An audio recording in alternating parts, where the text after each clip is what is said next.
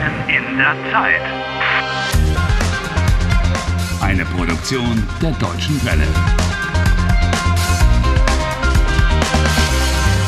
Folge 16. Harry Walcott is trapped in the Black Forest in time. He is having to experience the same day over and over again. Wednesday, April the 31st. And it's a day which doesn't even exist. But ever since a crazy man called Heinz told him that women are to blame for everything, Harry has a theory.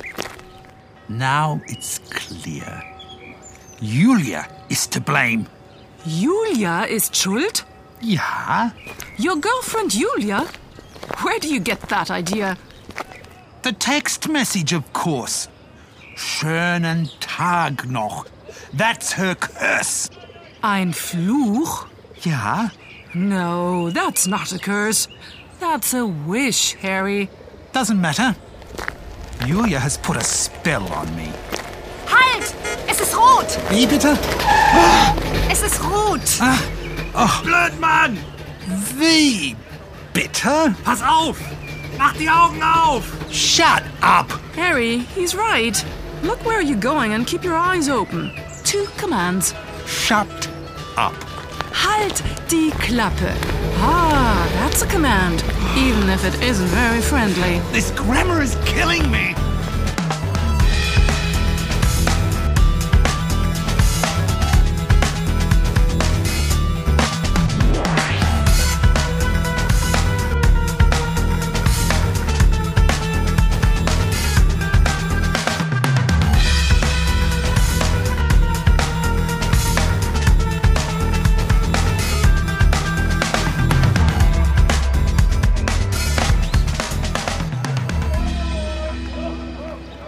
Äpfel, Birnen, Kirschen. Lecker, lecker, lecker. Harry! Schau, ein Obststand. Huh? You haven't had breakfast yet. Hier mal. What? Schau. That's also a command. The verb schauen, to look. Du schaust, you look. For the imperative in the singular, you just take off the st and you get schau. So what? Schau, Kirschen, ein Obststand. Äpfel, Birnen, Kirschen. Apples. Hmm. Pears. Lecker, lecker, lecker. Ah, cherries. Mm. I'm a bit hungry. Komm, probier. He wants you to come and try. And he calls you du. So he uses the singular imperative. And why does he call me Du? The Germans are correct about a lot of things, but as you see, not about everything. Some people say do to people of their own age. Their own age? I'm far younger. Äpfel, Birnen, Kirschen. Um, Probier. einen Apfel, bitte. Nimm einen. Nimm from nehmen. He's asking you to choose the best apple. Nimm einen. Der Apfel ist schön. Das macht 50 Cent. 50 Cent? Hier, bitte. Danke und auf Wiedersehen. Ah, ja, lecker, lecker. Now out with it. Why on earth do you think that Julia has put a spell on you? Well, Ah, oh, yesterday, on April 30th, You were both touring on the bikes, and then almost as soon as we got to the hotel, Yulia started to get on my nerves. Okay. She wanted me to Das Zentrum des Unwetters befindet sich über Niederangelbach im Heute ist Schwarzwald. Walpurgisnacht. Am Abend Today is- starke Unwetter What? mit Regen, Blitz und Walpurgisnacht. Donner. Hexenfest. Ganz Deutschland Da gehen wir hin, ist das komm. Wetter heute sehr wechselhaft. Walpurgis night? Witches Sabbath? No, I'm dead tired. Forget about it. Ach, Ah, komm schon. I'd rather watch television. Bitte schau nicht fern. Komm. Guck jetzt nicht Fernsehen. No, I mean it.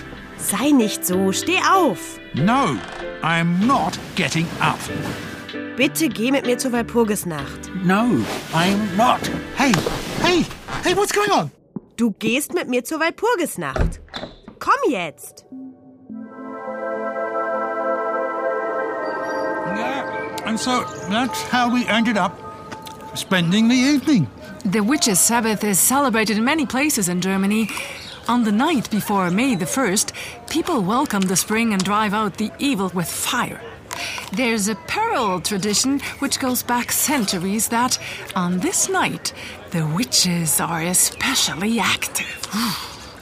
So, this dance into May, as the night is also called, is often a witches' celebration with people dressing up and dancing. So, did you go with her? Julia is an expert in the imperative. I didn't have much choice. And uh, how was it? It was spooky.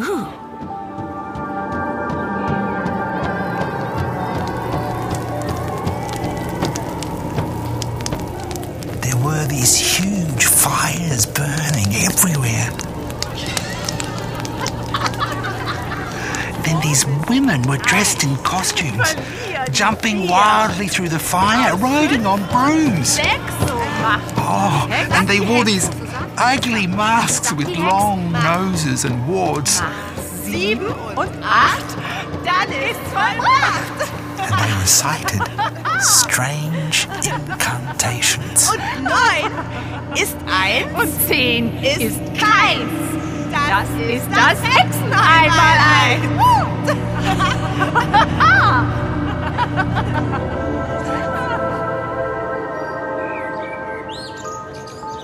Hey, they were real witches, and Julia is one of them. Das Hexen einmal eins, witches counting song, is not an incantation. It comes from Faust by Goethe, Germany's greatest poet.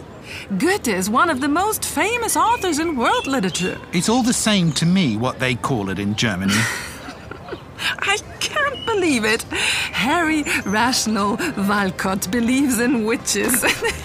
hey, where you off to? I'm going to the place where they had the party. I'm going to find out about these witches.